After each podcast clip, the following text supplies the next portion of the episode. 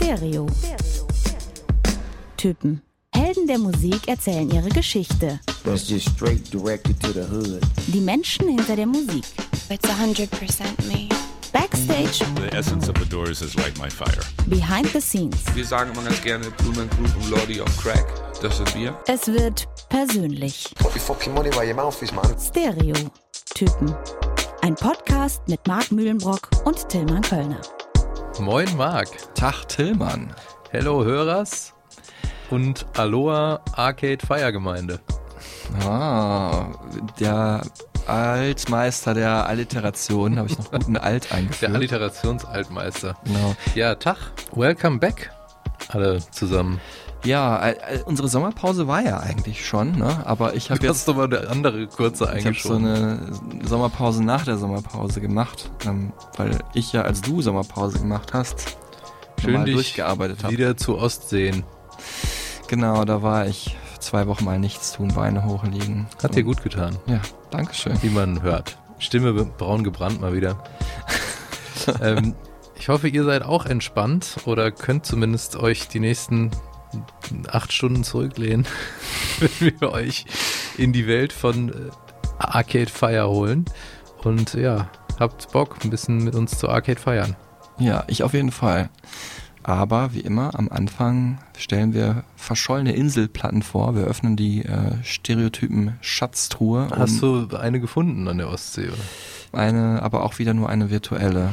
Okay, es gibt aber tatsächlich Leute, die da mit so einem Detektor durchlaufen. Ist es so? Gibt's ja. die noch?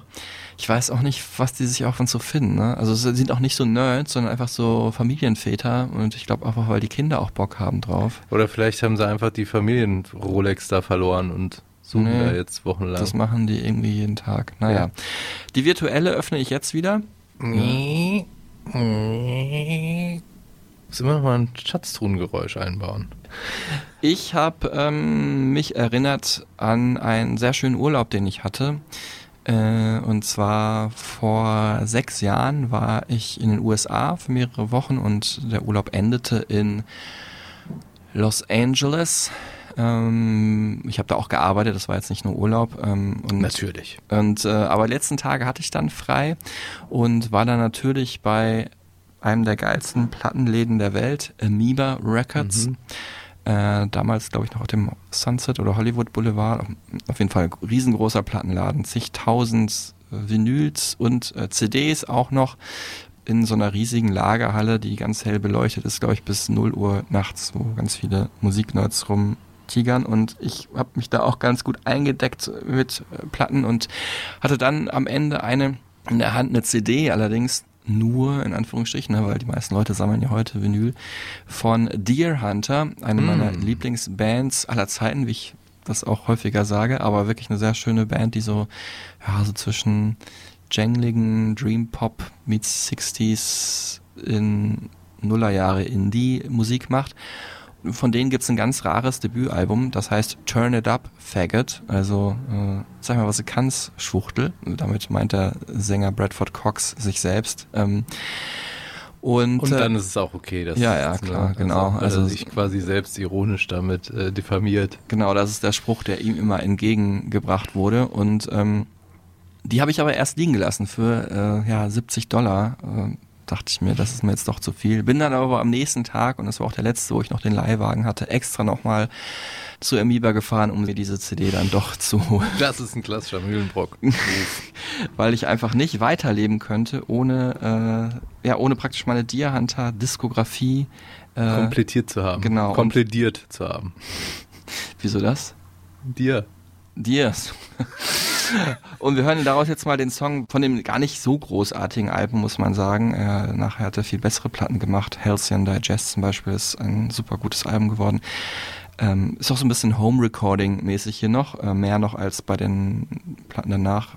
Die Hand hat, glaube ich, als Bedroom-Producer angefangen. Und äh, aber weil der Song gut passt, hören wir daraus jetzt Oceans, ähm, ne, Ozean, Pazifik und so.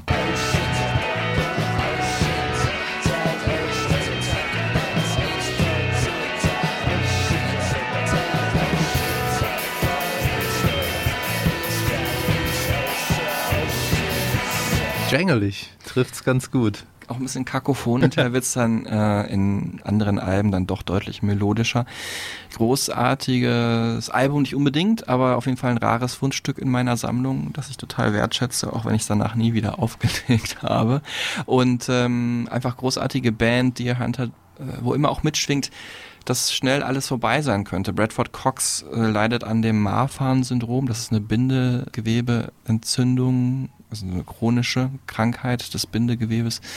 Dadurch sehen die Menschen auch ein bisschen anders aus. Ähm, Im Gesicht zum Beispiel erkennt man das. Und äh, das hat auch Einfluss auf seine Körperfunktion. Vor ein paar Jahrzehnten hat man noch gesagt, ähm, die Menschen, die unter diesem Syndrom leiden, die werden höchstens 40 Jahre alt. Bradford Cox mhm. ist inzwischen schon über 40. Und äh, man hat aber Medikamente gefunden, um die, Lebenserwartung auf jeden Fall zu verlängern. Aber ne, da er auch ein sehr sensibler Mensch ist, nimmt er das halt auch sehr stark in seine Musik auf. Und ähm, das finde ich, ja, also macht es für ihn natürlich trauriger und für mich auch, wenn man das weiß, aber die Musik halt auch traurig schön. Ja, danke, Marc. Wieder eine gute Inspiration ähm, von LA nach Philadelphia wo The Roots herkommen. Mhm. Eine meiner Lieblings-Hip-Hop-Bands, äh, die Jimmy Fallon Show Band auch und Questlove, eh ein großartiger äh, DJ, Produzent, Kurateur. Und von dem habe ich mich inspirieren lassen für die ähm, Schatztruhe diesmal. Und zwar mit Patrice Russian. Kennst du? Ich glaube, die hat das Original zu Hier Comes the Hot Stepper. Nee, geliefert. Man in Black. Ah ja, Man in Black, das Genau, mhm. Man in Black, ähm, Will Smith und so und Forget Me Nots ist original. Ah, okay. Mhm. Daher kennen sie die meisten. Und äh, Questlove hat jetzt eine Platte äh, gepostet, die so ein bisschen untergegangen ist, die es jetzt aber äh, bei Streamingdiensten zu hören gibt. Es ist so eine, so eine EP mit ähm, fünf äh, Tracks, bei denen keiner kürzer ist als sechs Minuten. Also richtig ausufernde Jazz, Funk, ähm, Disco, Soul-Tracks. Ähm, 1975, wie gesagt, rausgekommen. Erinnert teilweise so ein bisschen an Herbie Hancocks Headhunters, wenn ihr sowas mögt.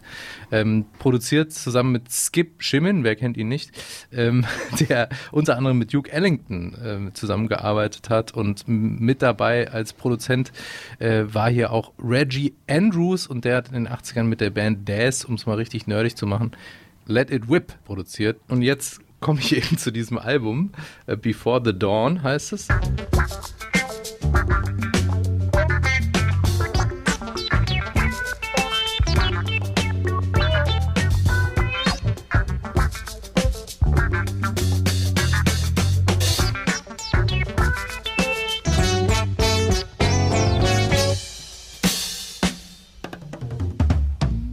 Also ihr hört, das ist funky, jazzy, ähm, sehr verspielt, ähm, sehr laid back auch.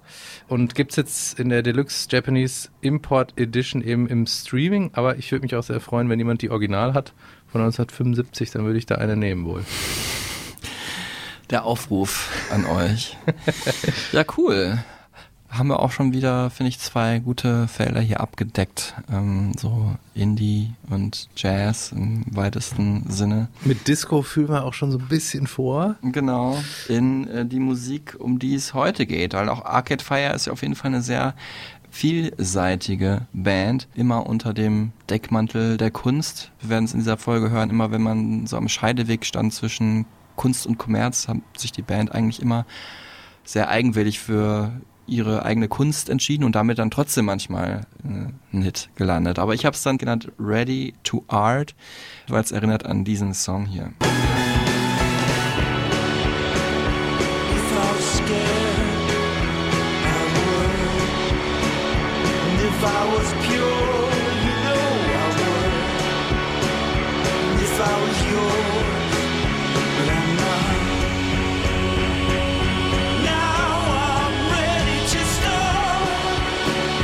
Einen der größten Indie-Hits wahrscheinlich ähm, von Arcade Fire. Also Indie-Club-Hits vor allem wird immer wieder aufgelegt und immer wieder versuchen die Leute viel zu früh zu singen, now I'm ready to start. Es kommt aber erst ganz am Ende, Leute, wartet ein bisschen. Wobei ich auch jetzt wieder bei der Recherche gemerkt habe, dass äh, sie wahnsinnig viele so Indie-Hits haben, mhm. ne?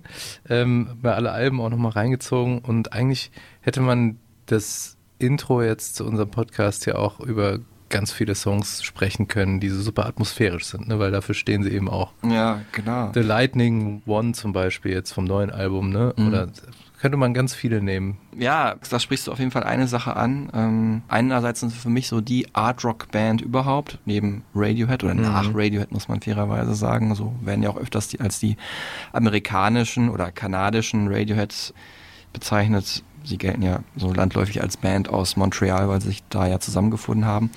Ähm, und ja, die vereinen wirklich da super viele künstlerische Stile. Indie, Folk, Wave, Disco, karibische Musik, Post-Punk, Barock, Pop.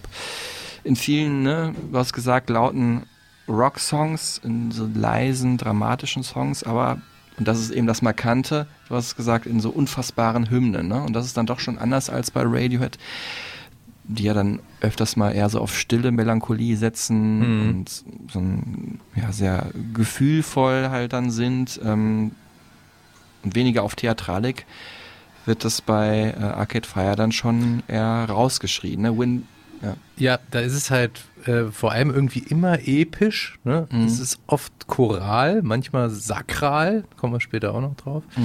Und irgendwie auch pompös. ja, und am allergrößten wahrscheinlich in ihrer allergrößten Hymne, das ist der Song hier, Wake Up.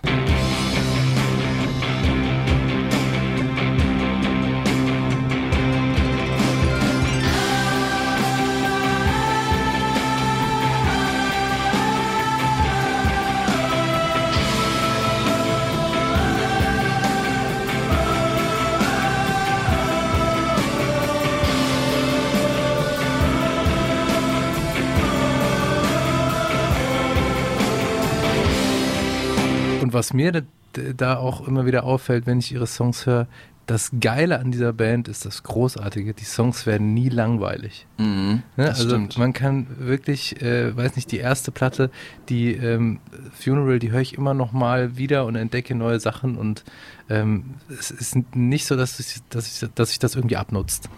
Weil halt viel passiert und Viele trotzdem verschiedene Instrumente auch. Ne? Genau, und trotzdem sehr catchy ist.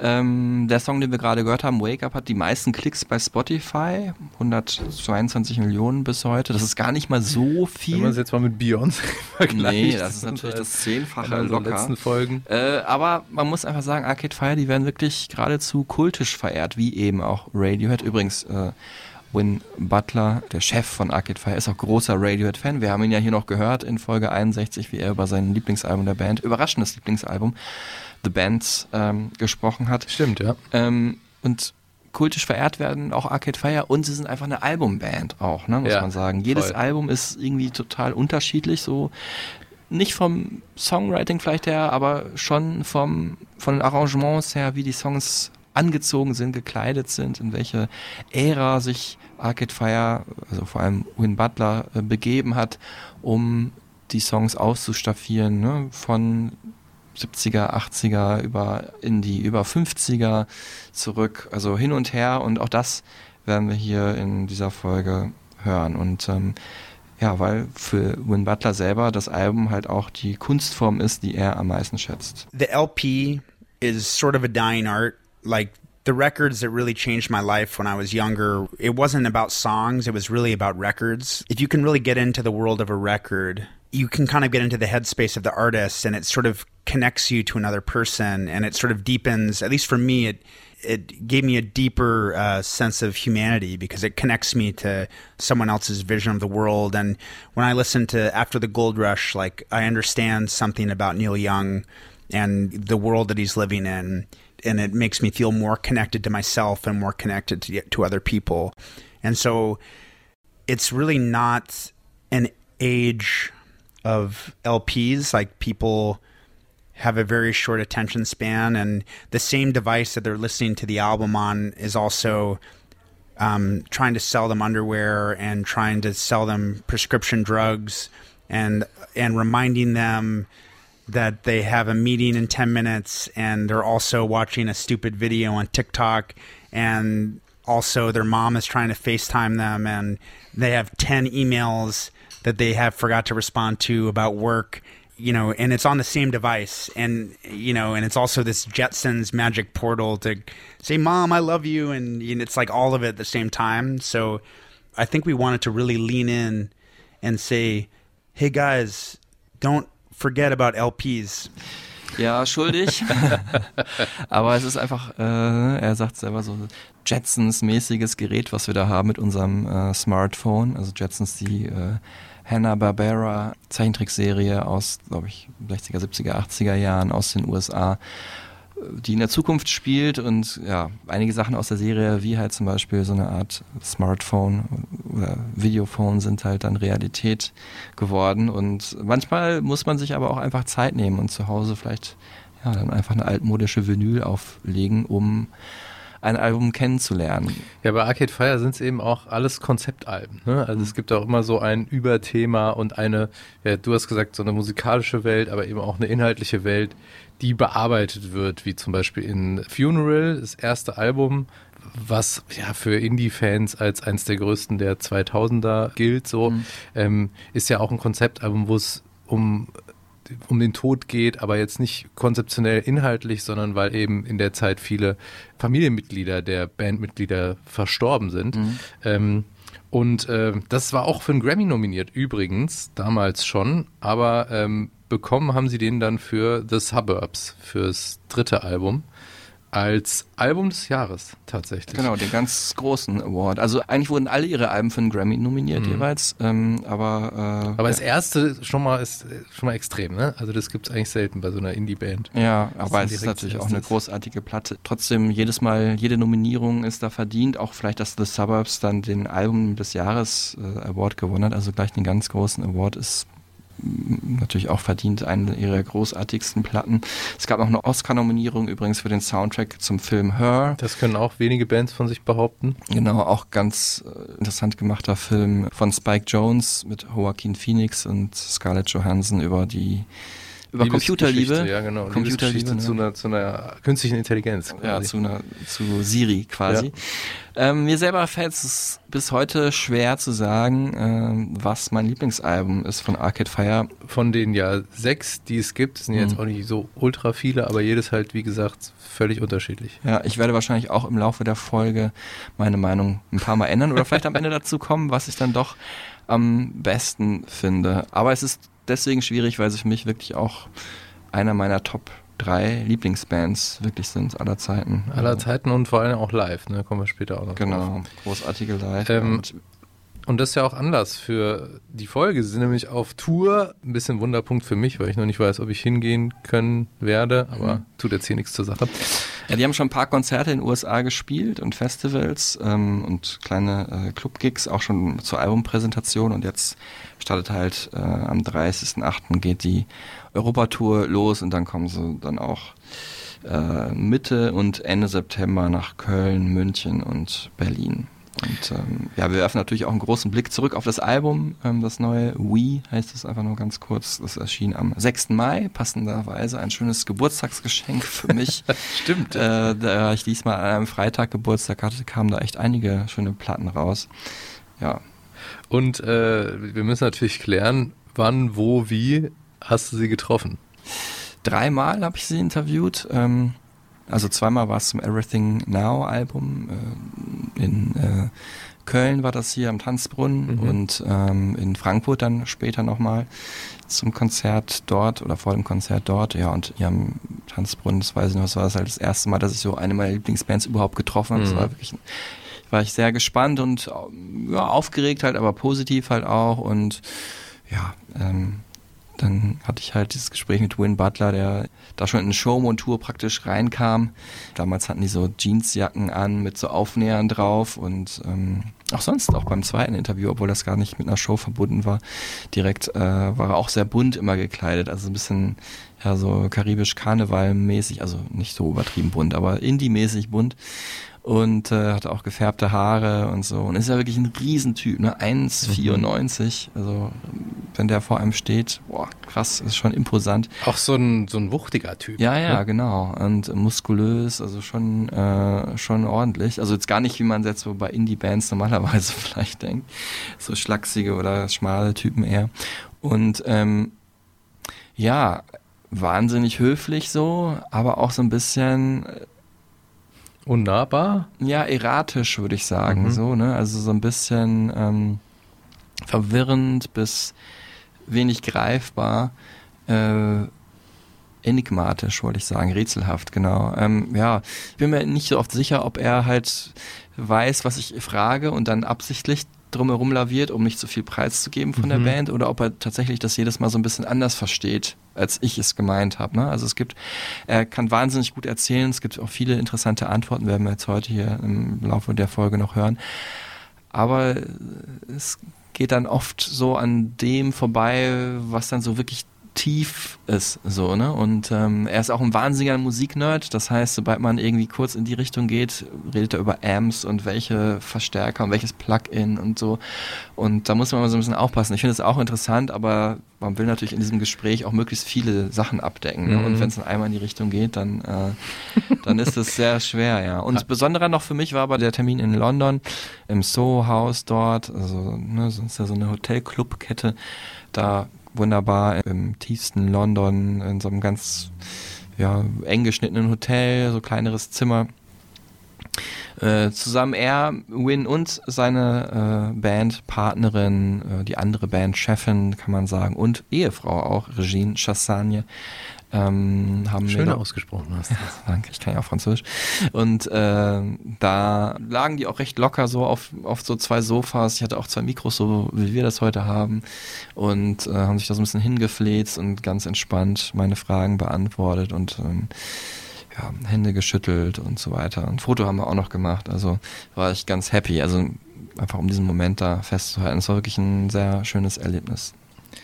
Ja, und ähm, schönes Erlebnis, life-changing ähm, Experience hast du ja noch gehabt im Zusammenhang mit Arcade Fire. Eine Begegnung der ganz besonderen Art. Ja, also life-changing war vielleicht dann auch so ein bisschen, als ich das erste Mal Arcade Fire interviewt habe, klar, weil ne, wann trifft man schon mal wirklich seine Lieblingsband. Aber ja, in dem Zusammenhang war vorher wirklich eine ganz surreale Erfahrung. Ich hatte halt vorher noch ein bisschen Zeit, ähm, und bin dann essen gegangen in ein äh, Otto Lengi Restaurant, das ist so eine israelische, ja, Kochikone. Kochikone, genau, der so in London so ein paar Hipster-Restaurants hat, die auch so ein bisschen teurer sind und ich, London ist ja auch sehr groß und ich war aber war halt gerade dann in Soho, in einem Stadtteil, wo es halt eines dieser Restaurants gibt und ich war ja auch nur drei Tage vor Ort und dachte, okay, jetzt bist du einmal wieder hier nach zwei Jahren. Jetzt gönnst du. mal. Jetzt gönnst du dir mal, jetzt machst du das wirklich zum unvergesslichen Erlebnis und hab da wirklich auch super leckere Sachen bestellt. Und da ich allein war, wurde ich halt da so an die Bar gesetzt, ne, weil natürlich auch kein Tisch reserviert, typisch äh, kurzfristig hin. Naja, und dann werden halt immer dann so Leute neben einen gesetzt, ne? Und dann waren wirklich alle Plätze da frei. Äh, und dann hat aber die ähm, ja, Concierge dann, sagt man das im Restaurant so, egal, hat dann auf jeden Fall jemanden direkt neben mich gesetzt. Was ja aus deren Sinn logisch ist, weil dann bleibt kein Platz frei. Ne? Aber ich dachte schon so, oh, jetzt wird hier ausgerechnet Oh jemand Mann, direkt neben mich gesetzt. Ich gucke Irgend so, so ein nerviger ich guck so nach links Harry, Alter. und sehe, das ist James Blake. Krass, ich kann es nicht fassen.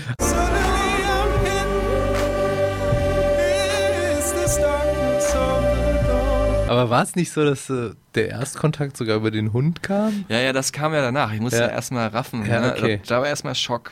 Da dachte ich, was machst du jetzt so, ne? Also, man muss ja sagen, ich habe mich auch schon zweimal interviewt und da war ich nicht so aufgeregt. Es war einfach so diese, dieser Zufall. Mhm. So, du denkst natürlich, kann ich den jetzt überhaupt ansprechen? Wir bestellen hier was zu essen, Ja. so, ne? Der ist mir dann ja ausgeliefert, wenn ich jetzt einmal gesagt habe, hi und so, und dann wird's irgendwie awkward. Ich will ja ihm auch nicht seinen Tag zerstören. Ähm, man muss ja auch sagen, der Zufall ist auch deswegen so groß, weil James Blake kommt ja aus London, lebt aber eigentlich seit ein paar Jahren in Los Angeles. Das heißt, er war zufällig auch nur an dem paar Tagen da in London, weil er an dem Abend auch ein Konzert gespielt hat. Naja, und dann ähm, habe ich so überlegt, machst du jetzt einfach so sneaky ein Foto? Da dachte ich, nee, auf keinen Fall. Also dann machst du lieber gar nichts. Aber dann dachte ich, wenn ich hier nachher rausgehe und gar nichts gemacht habe, bin ich super nervös. Ja, und dann der beste Freund des Menschen, er hatte seinen Hund dabei. Barreled? Genau, und der hat mich dann in dem Kleine, Moment süße, wuschelige Barreled? super lieb. Hat mich dann in dem Moment wirklich so angesprungen, so, ne? Also so ein bisschen so ganz leicht an die Ja. Fuß getätscht und ich so, ah, hi. Und dann konnte ich in dem Moment, wo ich wieder hochblickte, weil er, James Blake, ja dann auch runtergeschaut hat, so tun, als hätte ich dann James Blake erst erkannt, sozusagen. Ne? Konntest du Ah, als Gesprächseröffner. Und dann habe ich auch direkt gesagt, ah, ich erkenne dich wieder, aber ähm, habe dann auch gesagt, wir haben uns ja auch schon mal getroffen ne, in Interviews. Es wäre, glaube ich, merkwürdiger gewesen, wenn wir uns noch nie getroffen hätten. Ja. Ne? Dann wäre ich vielleicht irgendein Fan gewesen oder so. Mhm. Und dann meinte er dann auch selber so, ja, stimmt, wir hatten hier ein Interview, so hier um die Ecke in dem Hotel, ich habe jetzt den Namen vergessen. Ja, es ist auch mitten in Soho in so einem Courtyard drin, super schönes Hotel. Und äh, da hatte ich ihn damals für Art Tracks halt interviewt und ja, so ein bisschen aufwendiger, da kann man sich meistens als Künstler ein bisschen besser dran erinnern, als wenn es jetzt so ein schnelles Radiointerview gibt. Mhm. Und ähm, er meinte, ja, ich wohne auch jetzt wieder da um die Ecke. So ein Zufall, ne? Und da fiel mir erst ein, dass dieses Restaurant wirklich so 100 Meter nur entfernt ist von diesem Hotel, da wo wir uns damals getroffen hatten, wo ich ihn da int interviewt hatte. Das war nämlich das nächste Ding, dass ich natürlich äh, gern äh, ein Foto hätte, Mhm. so. Das ist ja komisch in dem Moment, ne? Weil man hat ja eigentlich, man hat ja die Erinnerung, ist ja schon da. Ja, ne? der Moment ist da, ja. Aber dann andererseits denkt man, wenn ich das gleich erzähle, dann hat man irgendwie das Gefühl, vielleicht glauben die einem das Ja. nicht so. Weil das ist ja so ein krasser Zufall. Ja, und dann erstmal haben wir so ein bisschen äh, aber über das Essen da gesprochen, das war dann ganz gut. Also wir haben wirklich dann Mittagspause da zusammen gemacht, ne? Also dreiviertel Stunde und ich habe Ein auch bisschen was gesnackt einfach. ja, super leckere Sachen gehabt. Geteilt auch? Ja, hat er mir dann angeboten, So weil er viel zu viel hatte. Da war ich so, nein, das mache ich nicht. Also ich muss sagen, ich habe auch davor gesagt, wenn du hier irgendwie äh, lieber Mails checken willst oder für dich sein willst, sag das gern. Ne? Ich weiß, du hast ja keine Chance, aber nee, nee, können wir ein bisschen quatschen und so. Und dann habe ich ihm so ein bisschen was von meinem Nachtisch auch angeboten. Das war so Schokolade, irgendwas, Schokoladeneis, glaube ich. Und äh, da meinte er, ja, er kann jetzt nicht so Milchprodukte essen, weil das beeinflusst halt die Stimme. Mhm. Und dann, weil er abends einen Auftritt hat, wäre das nicht so gut. Und dann dachte ich, ja, ist schade, äh, aber dann konnte ich so ein bisschen auf meine Freundin überleiten, für die ich halt gerne dieses Foto machen wollte vor allem. Und kann sagen, ja, meine Freundin ist ja auch Musikerin ähm, und die wird mir nie glauben, dass ich dich hier getroffen habe. So, ne? Die ist wirklich, und das stimmt, das sagt man immer so, aber ist wirklich dein größter Fan, so, ne? Also, oder du bist ihr Lieblingsmusiker, so rum. Und er meinte, ja, just take a picture. Ich so, ja, wirklich? Ich wollte nicht fragen, Mhm. so, weil ich denke, das hörst du schon so oft. Ach, egal. Ja, und dann haben wir dann ein schönes Selfie gemacht, so. Was wir auch äh, natürlich posten werden auf der Stereotypen Instagram-Seite. Genau, ja. Also, und ich kam da raus und habe dann natürlich auch den Leuten da, die vor mir bei dem Interview gewartet haben, äh, Christiane, Markus, auch direkt davon erzählen. Die konnten es auch gar nicht Ja. glauben. Wahnsinn. Grüße raus an euch. Absurder Zufall, ne? Wahnsinn. Und danach erst Arcade Fire getroffen. Alles an einem Tag. Verrückt. Also, crazy. Was für ein Level, du. ähm, aber dann lass uns jetzt mal auf die Musik kommen, weil um die geht's ja schließlich. Genau. Vor allen Dingen. Jetzt äh, steht Tillmann Kölner nämlich in den Schlaglöchern. Äh, in, St- in Schlaglöchern. In Schlaglöchern in dem Fall trifft glaube ich, ganz gut, ja. Also, Deutscher Versprecher. Die kurzen fünf, Tillmann Kölners Lieblingsrubrik. Ähm, ich habe fünf der größten Songs der Band, um die es geht, heute um Arcade Fire halt, äh, rausgesucht, daraus jeweils eine Sekunde rausgeschnitten und die so ganz schnell hintereinander gelegt. Und äh, Tillmann Kölner muss erraten, um welche Songs es geht. Und ich kann schon vorweg sagen, es wird sehr schwer. Ich habe es festgestellt, ist nicht so einfach, weil die halt auch immer so epische Songs haben. Mhm. Da ist so eine Sekunde oft nichts, ne? mit so vielen kleinen verschiedenen Elementen und so. Ja. Ja, ist sehr voll auch die Songs. Aber let's give it a shot. Die kurzen fünf Arcade Fire für Tillmann Kölner und für euch, wenn ihr mitraten möchtet.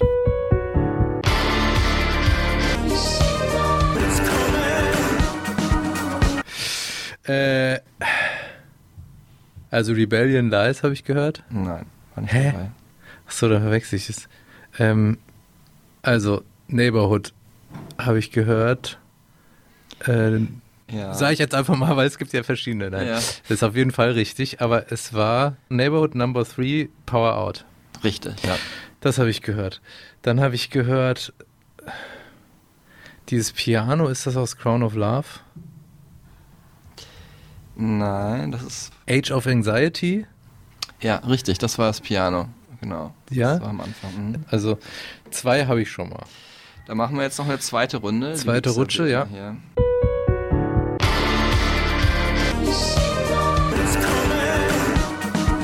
Also die ersten beiden hattest du erkannt. Oh, it's coming. Ha, ha, ha, ha. Sing mal weiter, bitte. Ja, habe ich ja gerade. Danach käme praktisch der Titel des Songs. Es reimt sich also auf Coming. Keep the car running. Ja, richtig. Okay. Genau. Den hast du also auch, das war der vierte. Und No Cars Go. Noch um beim Nee. Cars zu bleiben. Nee.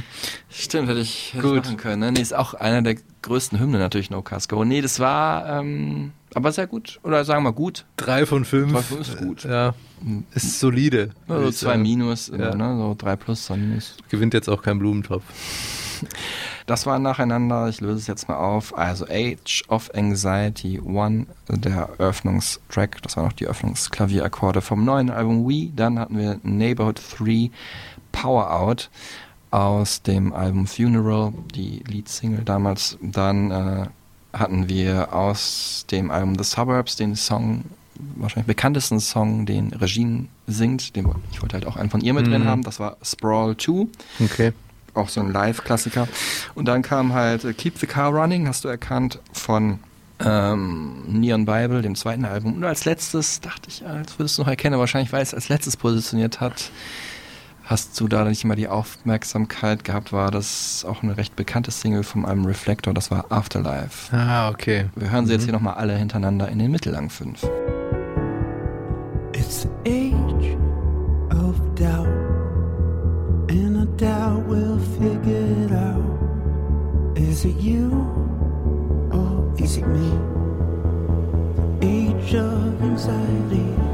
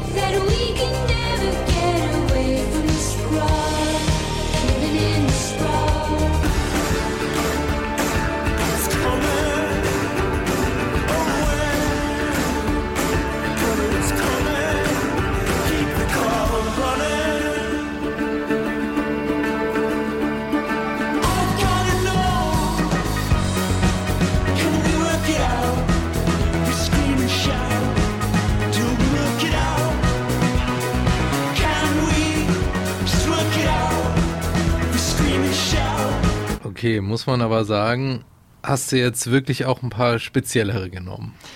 Es ist so ein bisschen aber auch deswegen, weil sie eben eine meiner Lieblingsbands sind, dass ich hier möglichst vielfältig alle diese wunderbaren und auch sehr verschiedenen Songs halt repräsentieren wollte. Ja, hast du gut ausgewählt. Ja, jetzt kommen wir hier zu meiner Lieblingsrubrik. Erzähl uns, tell me all about it. Ob das nochmal wirklich deine Lieblingsrubrik wird, ist die Frage, aber wir ziehen durch. Der Fun Fact Fake Check. Es äh, gibt von mir wieder drei Facts. Einer davon erstunken und erlogen. Und Marky Mark muss sagen, welcher der falsche Fact ist über Arcade Fire. Fun Fact Fake Check 1. Arcade Fire sind eine richtige Partyband. Äh, bei einem der größten Feuerwerke weltweit äh, wurde ihr Song No Cars Go gespielt an der Harbour Bridge in Sydney bei einem richtig fetten Feuerwerk. Mhm. Das wäre ja schon absurd, wenn das so wäre, weil es ja doch auch jetzt ein Song ist, den man nicht unbedingt bei so einer großen Silvestersause vermuten würde. Mhm. Fun Fact 2. Win Butler hasst Coldplay. Er hat mal in einem Interview mit dem NMI gesagt, dass er regelrecht angewidert sei von der Art und Weise, wie, Zitat, Coldplay sich an die Emotionen ihrer Fans ranwanzen. Für ihn eine schreckliche Eigenschaft. Mhm. Fun Fact 3. Die Band nimmt das mit der Religion und der Bibel sehr ernst. Sie haben nicht nur ihr Album Neon Bible genannt, sie haben 2005 auch eine alte Kirche gekauft, in der dieses Album eben und äh, The Suburbs auch aufgenommen wurden. Die wurde dann verkauft, weil das Dach einzustürzen drohte. Ja, also du kannst dir denken, dass ich es weiß. Äh, wobei, es sei denn, der letzte Fakt, das wusste ich nicht, dass die deswegen verkauft wurde, wegen eines einsturzgefährdeten Dachs. Aber dann denke ich mal, das wäre schon gemein, wenn das jetzt nur das Erlogene wäre. Ne? Wäre aber eigentlich legitim. Ja, genau, so ein letzter Halbsatz, so, äh, es stimmte alles. besser. Nee, dann, äh, aber äh, Respekt, ähm, wie du äh, diese Coldplay-Sache da ausstaffiert hast. Ich meine, wenn's doch Sydney, das weiß ich jetzt nicht, ne, ob da vielleicht die Musik gespult wurde, da wäre ich aber so ein bisschen enttäuscht, wenn das jetzt der erlogene Fakt ist. Aber naja, ich sag jetzt mal, das mit Coldplay ist erfunden. Ist äh, richtig. Ja, sehr gut. Ähm, der eigentliche Fakt ist, dass Coldplay-Sänger Chris Martin ähm, Riesenfan von Arcade Fire Mhm. auf jeden Fall ist und es auch eine freundschaftliche Beziehung gibt. Chris Martin hat Arcade Fire mal während eines Auftritts in äh, Ontario als großartigste Band aller Zeiten, the greatest band in history bezeichnet und ist auch mal als äh, Skelett verkleidet in so einem Kostüm als DJ aufgetreten nach einer Arcade Fire Show zusammen mit Win Butler. Das wäre auch ein witziger Funfact Ja, das gewesen. wäre auch ein Funfact gewesen. Übrigens, äh, Win Butlers DJ-Name, kennst du den? Nee. Ist Windows 98. Ah ja, stimmt, doch, habe ich gesehen. Geil, guter Sehr Name. gut. Ähm, ja, hast du schön äh, rausgesucht. Ähm, das mit der Kirche werden wir nachher noch äh, ein bisschen en Detail besprechen. Ähm, ihr, wo sie sich dann ihre eigene Homebase, ihre spirituelle Homebase, ihr Aufnahmestudio erschaffen haben.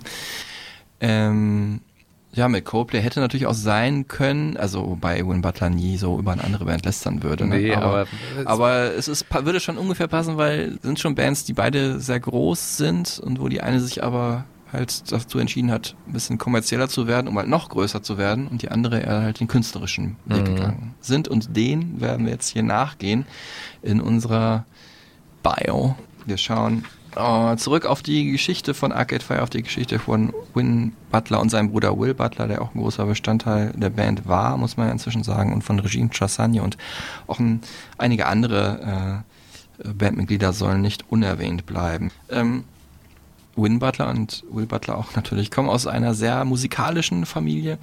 Großvater war äh, Jazzgitarrist Alvino Ray, äh, der schon von den 20er und 30er Jahren an in Big Bands gespielt hat. Ne? Muss man sich ja vorstellen, da war damals so Erster Weltkrieg gerade vorbei, zweiter, vor dem Zweiten Weltkrieg, Börse ist zusammengebrochen, große Depression. Ähm, hat er Musik gemacht und so ein bisschen ähm, spiegelt das ja auch so die Zeit wieder, die wir heute haben. Ne? Dachte ich mir dann auch so, als ich das gelesen habe. Ne? Arcade Fire machen ja auch Musik, jetzt gerade natürlich neben 100.000 anderen Bands, obwohl die Zeiten gerade nicht so einfach sind. Ja, vielleicht hören wir mal kurz rein, was das für Musik war, oder?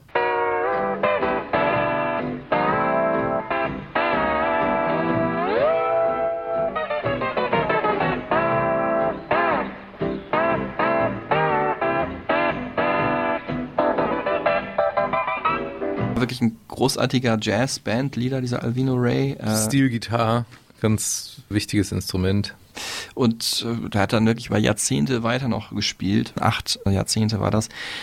Und äh, das hat Win Butler halt auch nachhaltig berührt. Ähm, hat es dann auch in einem Song verarbeitet, in Creature Comfort. Hören wir jetzt kurz rein und äh, danach hören wir, was er zu diesem Song und zu seinem Großvater sagt. Sing God, make me famous. If you can, just make it painless.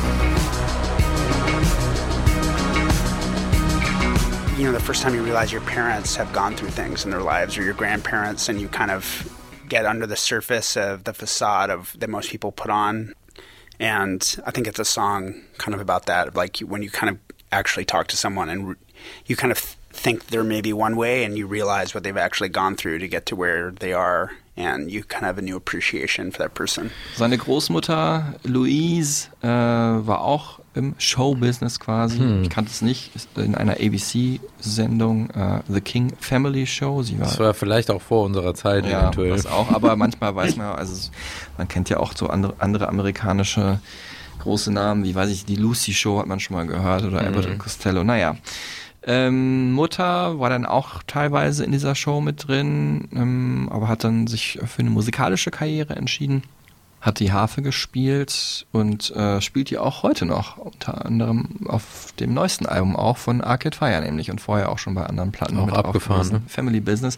Vater ist der einzig nicht so musikalische, also zumindest was das Tun angeht, äh, bestimmt auch ein Musikfan. Ähm, der war äh, Geologe und hat bei Halliburton gearbeitet. Heute lebt, leben die Eltern in äh, Maine, aber damals äh, Halliburton, bekannte Ölfirma in Houston, Texas.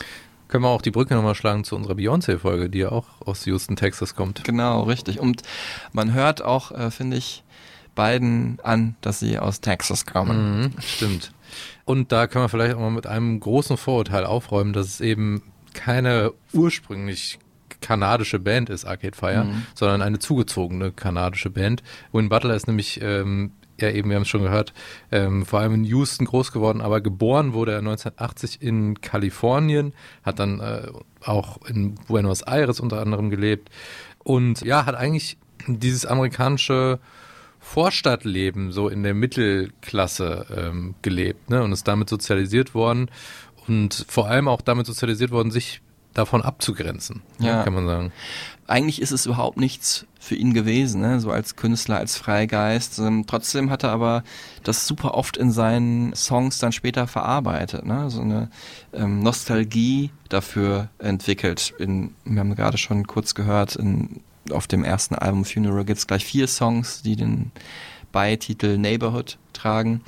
Und äh, dann hat er ja natürlich ein ganzes Album eben diesem Vorortleben gewidmet. Und das ist auch heute noch einer äh, von Arcade Fires bekanntesten Songs.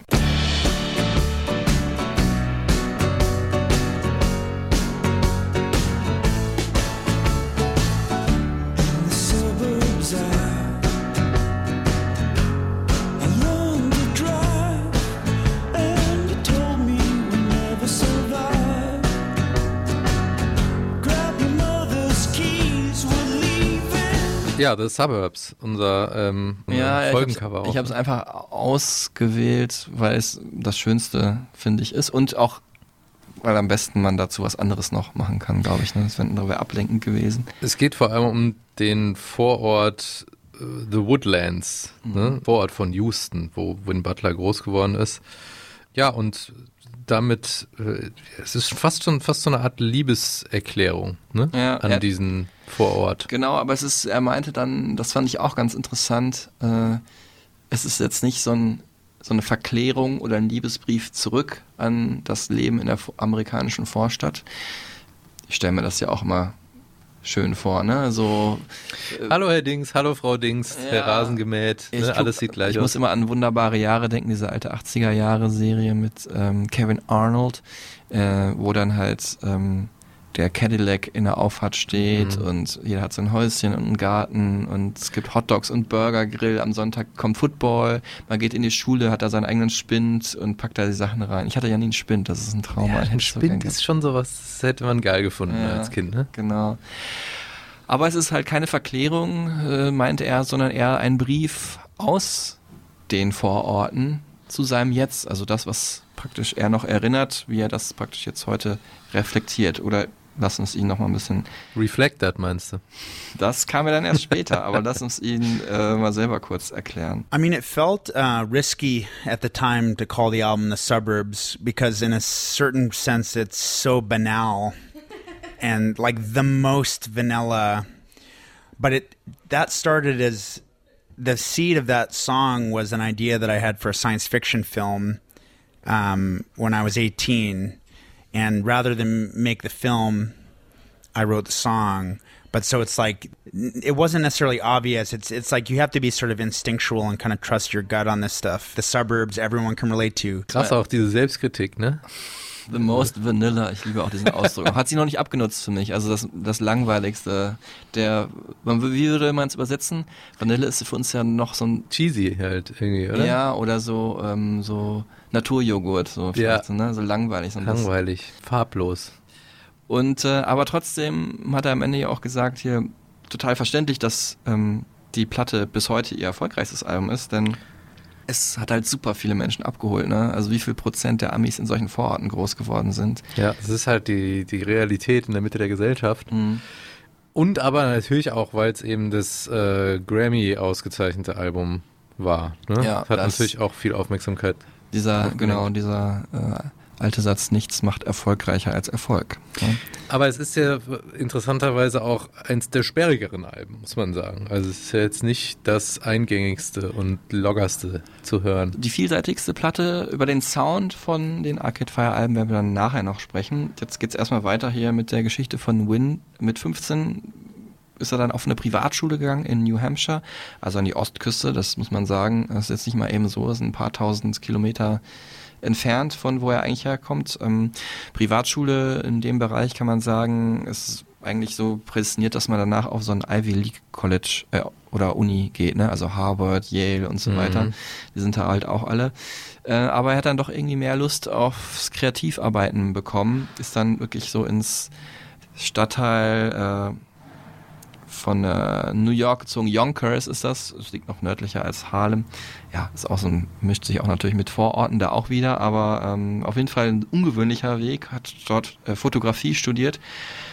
Aber schon an der Privatschule hatte er Arcade Fire gegründet, so mit 18. Hatte aber noch nicht so viel damit anfangen können damals. Also einfach erstmal so die Band gegründet mit seinem Partner in Crime, Josh Deu heißt der. Also ich weiß nicht, ob man es so richtig ausspricht, vielleicht spricht man es auch Dew der dann nachher aus der Band ausgeschieden ist, aber lange Zeit dann noch die Visuals gemacht hat, also das Artwork und die Videos.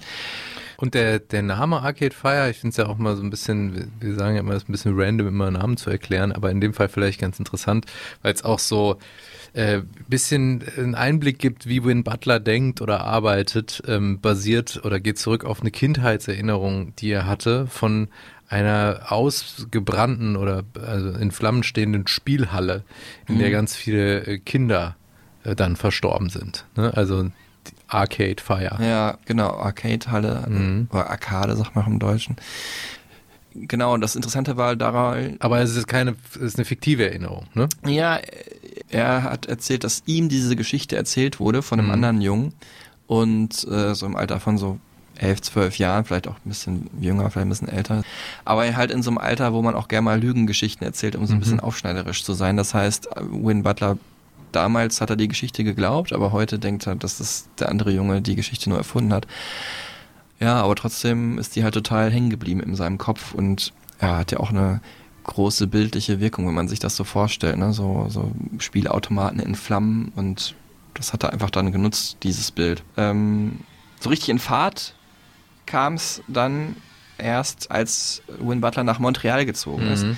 Da hat er nämlich dann Josh Dio, den er in Yonkers dann verloren hatte, wieder getroffen. Beide sind äh, in Montreal auf die Uni gegangen, äh, Win Butler auf die McGill University. Und vor allem hat äh, Win da seine ja, spätere Bandkollegin und Frau Regine dann kennengelernt. Ähm, die hat da Jazzgesang studiert. Und ja, beide sind ja bis heute so der Nukleus der Band, ne? weil sie die Hauptsongschreiber oder weil sie die Songschreiber und äh, Hauptarrangeure sind. Die Beziehung zu Regine beginnt also recht früh äh, und ist von Anfang an einfach so eine Soulmate. when I met Regine, Regine's family's from Haiti. Montreal, for me, was a city. A lot of the people I play basketball with are from Haiti or French Africa, and and to have the opportunity to like to really get deep into the, some of the different diaspora in, in in Montreal, and to have that kind of influence, musical influence, kind of rub off on the band. To me, like that's what the point of moving to a city. Jetzt haben wir auch gerade noch eine andere große Leidenschaft gehört von Win Butler, das Basketballspielen. Mhm. Man attestiert es ja immer großen Menschen, ne? Ja, 1,94, du spielst bestimmt Basketball. Bei ihm trifft es aber tatsächlich, und das ist ja dann schon wieder ungewöhnlich, weil Indie-Musiker jetzt nicht unbedingt immer so mit Sport assoziiert werden oder mit, äh, oder mit, zumindest mit Basketball. Aber er ist ein recht guter Basketballer auch zumindest gewesen, ne? Also jetzt ist er auch schon äh, über 40 und hat dann auch ähm, mehrmals zum Beispiel bei dem NBA All-Star Wochenende immer mitgespielt und zwar gibt's da immer so ein Celebrity Game, Mhm. wo er, ich glaube von 2015 bis 18 viermal nacheinander mitgespielt hat, jedes Mal gewonnen hat mit seinem Krass. Team und auch einmal zum MVP gewählt wurde. Wow, Immer so um die 20 Punkte, also nicht schlecht. nice. Ähm, was auch noch ein wichtiges Thema ist, ist Haiti. Vor allem, äh, weil wir es gerade auch gehört haben. Genau, das ist das. Herkunft, ne? Regine. Genau, jetzt bin ich so ein bisschen als auch Basketball-Fan ein bisschen abgenördet hier gerade. Ähm, eigentlich ging es ja darum, dass er durch das Basketballspielen halt ähm, dann noch tiefer eingetaucht ist in die Geschichte, vor allem von seiner, von der Frau, in die er sich damals verliebt hat und auch die damals schon Bandmitglied auch wurde, Regine. Deren Eltern kamen nämlich aus Haiti und sind dort vor der Diktatur geflohen von François Duvalier, äh, besser bekannt als Papa Doc. Und das hat die Band ja auch dann später in einem Song verarbeitet, und zwar in diesem hier. Übrigens,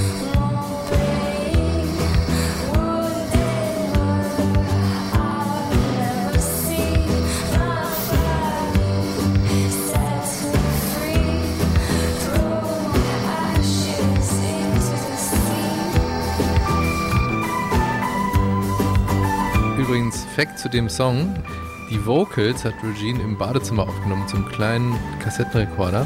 Mhm. Und bei Sekunde 50 hört man auch, wie sie auf Stopp drückt. Hörst du? Ja, krass, okay, ja, Ja. das wusste ich nicht. Das wäre auch mal ein. Das wäre ein Funfact gewesen, aber der ist auch so random, dass man den sich nicht ausdenken kann. Ja, also das ist das auch völlig stimmt. klar, dass das äh, irgendwie auch stimmen muss. Ähm, ja, Haiti ist ein großes Thema für die Band. Also jetzt nicht nur so als Spielerei, sondern auch wirklich als musikalische Inspiration und auch als, ähm, als eine Heimat der Band, kann man sagen, ne, die ja auch danach sehr viel rumgereist ist noch. Inzwischen ähm, sind Arcade Fire ja, also zumindest die Hauptmitglieder leben in New Orleans, in Mhm. Louisiana, also weitergezogen. Aber Haiti, ja, da sind sie auch sehr aktiv, sammeln Spenden, gilt immer noch mit, oder ist das, glaube ich, ärmste Land der Welt somit. Also nach dieser Diktaturzeit, ja. dann Hurricane-Katastrophe, dann gab es auch ein Erdbeben noch, also Mhm. unfassbar. I mean, Haiti is on funeral, so it's like we we've been we've been sort of like it's it's been an aspect of our band. I mean, obviously, because Regina and I are the main songwriters, and it's it is literally her story. So it's it's I think it's built in built into our sound as well. Ja, der Signature-Song von Regine auf dem ersten Album, ne, wo sie als Hauptstimme zu hören ist. Ähm, sie ist aber vor allen Dingen auch eine äh, ja, Multi-Instrumentalistin in der Band. Genau, also sie singt, würde ich sagen, auf jedem Album mindestens so ein, zwei Songs. Ähm, Win ist der Hauptsänger. Meistens singt sie auch so Sinti-Tracks, manchmal auf Französisch halt auch und spielt dann aber auch ähm, ja, Akkordeon, die Drums, Xylophon, äh, Keyboards, äh, die Orgel oder auch mal die Gitarre. Überhaupt in der Band wird ja da ähm, relativ viel hin und her getauscht, wenn man das mal auf der Bühne auch gesehen hat, was die Instrumente angeht, was die Rollen angeht. Ne? Teilweise sind die auch zu neunt dann auf der Bühne gewesen und ähm, alles so ein bisschen hat auch so ein, ja, finde ich immer so ein DIY-Touch. Ja, DIY is a concept that we take literally and and very seriously. Like we come from a background of doing things ourselves Yeah. and and and a lot of our art is in that humanity and the touch like d- you know down to every detail of it um, and i think when you get to be a bigger band some of that can get a little bit uh, worn down Inzwischen sind Arcade Fire nur noch in Anführungsstrichen zu fünft, also als feste Band auf der Bühne, aber immer noch, ich habe es ja letztens noch gesehen, zu neunt, glaube ich. Mhm. Weiß ich manchmal auch, vielleicht zehn, so. Ähm, und aber direkt schon angefangen haben sie echt ähm, zu siebt. Ähm, ist auch schon ungewöhnlich, ne, sage ich mal, aber halt für diesen bombastischen großen Sound dann doch wieder sinnvoll. Äh, es sind aber auch am Anfang schon relativ viele Bandmitglieder ausgetauscht worden oder mussten gehen, haben sich zerstritten mit Win. Ne? Da musste so ein bisschen er sich als Chef etablieren und einige haben das halt verstanden ne? und andere halt vielleicht weniger. Ich weiß aber jetzt auch gar nicht, was da jetzt unbedingt die Streits waren. Äh, teilweise aber wirklich auf der Bühne haben sie sich zerstritten und der eine hat dann gesagt, ich verlasse die Band und ist nicht wiedergekommen. Also gibt es auch ganz interessante Anfangsgeschichten, die man dieser, ja, doch auch sehr feinfühligen Indie-Band gleich gar nicht so zutraut. Mhm. Aber so wie sie jetzt zusammen sind oder die Leute, mit denen sie jetzt zusammenarbeiten, das ist wirklich so eine weitestgehend feste Crew. the people that we found to play with are people that we deeply respect and have real deep relationship with. So it, it wasn't like happenstance who we chose to go in go in with this together. So um i can honestly say like i love everyone in our band and there's a very deep family. I mean we're family so it's and you know with family it's not always easy but it's like we didn't build this thing to be a flash in the pan. Ja, und das sind ja auch nicht irgendwelche Leute. Ne? Also äh, die ähm, Violinistin äh, Sarah Newfeld ist ja auch eine, eine bekannte Musikerin. Als Solomusikerin. mhm. Genau. Owen Pallett, Mhm. ist auch, ein- auch ein ganz großer Name. Äh, Und natürlich Will Butler, Mhm. der Bruder von Win, der heute ja nicht mehr dabei ist, du hast es schon mal erwähnt. Der damals übrigens noch schulpflichtig war, als äh, die Aufnahmen zu Funeral zum ersten Album angefangen haben und deswegen auch nicht da ganz dabei sein konnte, weil er immer wieder zurück in die Schule musste. Und äh, ja, meistens hat Will den Bass gespielt, ist inzwischen aus der Band ausgetreten, weil er hat auch drei Kinder und eine eigene Solo-Karriere, eine Platte auch zwischendurch veröffentlicht. Und äh, aber er ist natürlich auch ein großer Bestandteil gewesen der Songs, gerade Mhm. auch von The Suburbs, weil er natürlich viele Situationen, die Win in seinen Lyrics beschreibt, miterlebt hat oder da sogar dabei war. Er wurde ersetzt vorher schon, also bevor er in die Band kam und auch jetzt wieder durch äh, Dan Buckner, glaube ich, spricht man es auch. Böckner auf gut Deutsch. Ne? Böckner. Die Amis, ne? Am, am, Mö, am Möbe wird Amoeba mit I und Buckner aber mit U, also man weiß es nicht. Der, finde ich, hat auch eine ganz außergewöhnlich krasse Stimme, äh, ist der Chef von Wolf Parade, dieser Band, und auch äh, Bandmitglied gewesen von dem Indie All-Star-Projekt Divine Fits, was er zusammen gehabt hat mit Britt Daniel von Spoon. Hier schließt sich wieder Kreis Mhm. zu Folge 58. Sehr gut, Marc. Ja, also es war echt viel los da auf der Bühne, haben wir gerade schon gesagt. Ähm, Und äh, am Anfang klang es auch so ein bisschen, wie es aussah, ne? So ein bisschen so Mittelaltermarkt, Indie-Folk. Stimmt. Alles selbst produziert, aber eben auch immer sehr hymnisch. Come on, baby,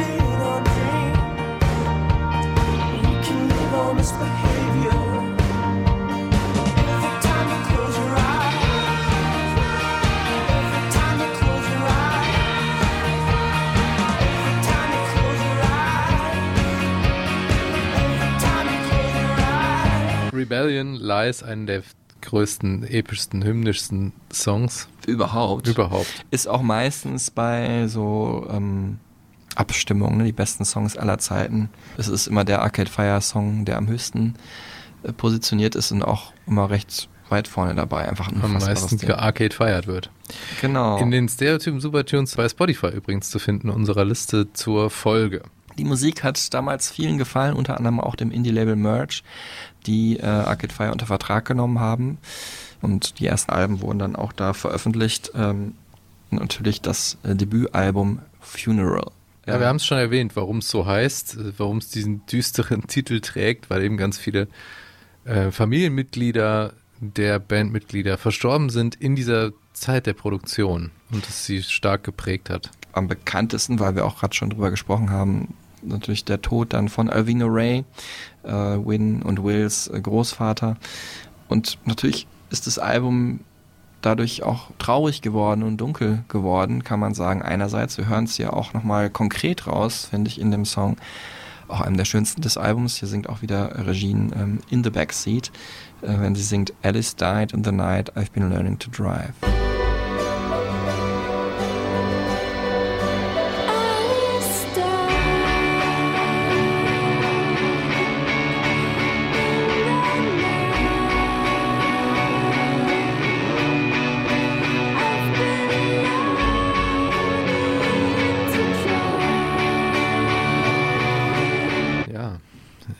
Gänsehautmoment. Naja, trotzdem aber auch eine sehr optimistische Platte, ne? Mhm. Also, ähm, ja, also mein Wake Up zum Beispiel, so Wake Up Children haben wir ja ganz am Anfang gehört, nutzt den Tag so ein bisschen, ne? Irgendwie, der Tod ist auch immer irgendwie so ein Neuanfang, uns wird bewusst, ähm, was wir am Leben haben, wie halt auch eine Beerdigung auch oft eine Feier des Lebens desjenigen ist, ist es halt hier auch in der Musik der Fall. Ne? Also Ja.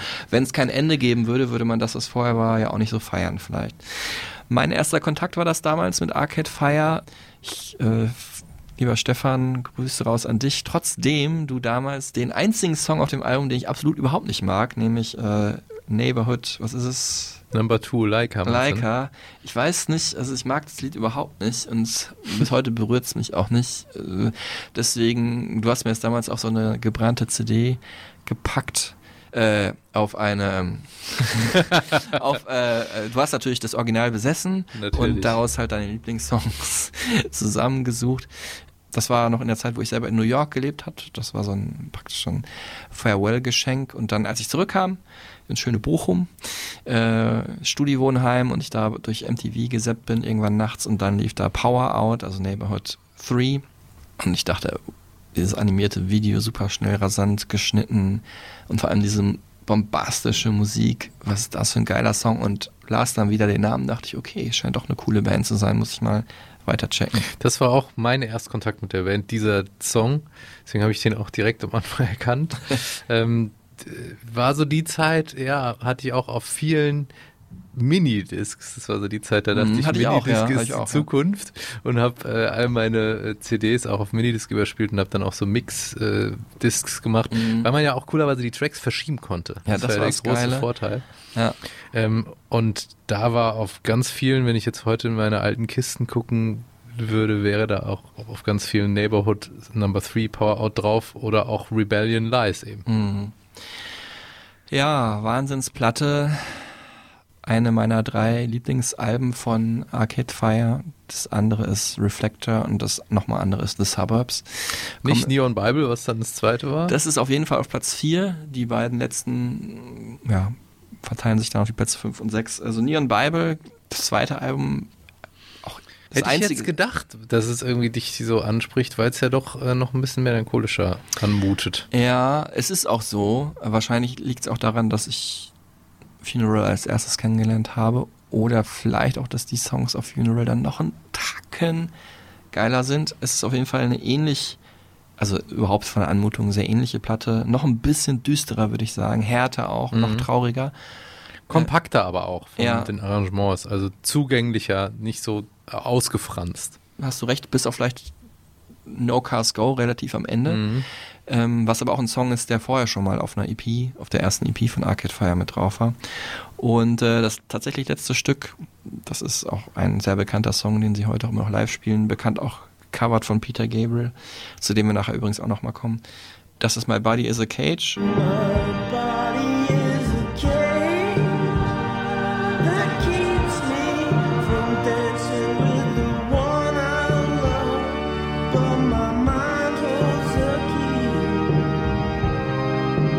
Da hört man dann auch das, was du vorhin gesagt hast, nämlich, dass Arcade Fire sich dafür eine Kirche gekauft haben ähm, und die in ein Studio umfunktioniert haben äh, in Quebec. like even when we were sort of hyped as an early band, we were always looking to the future.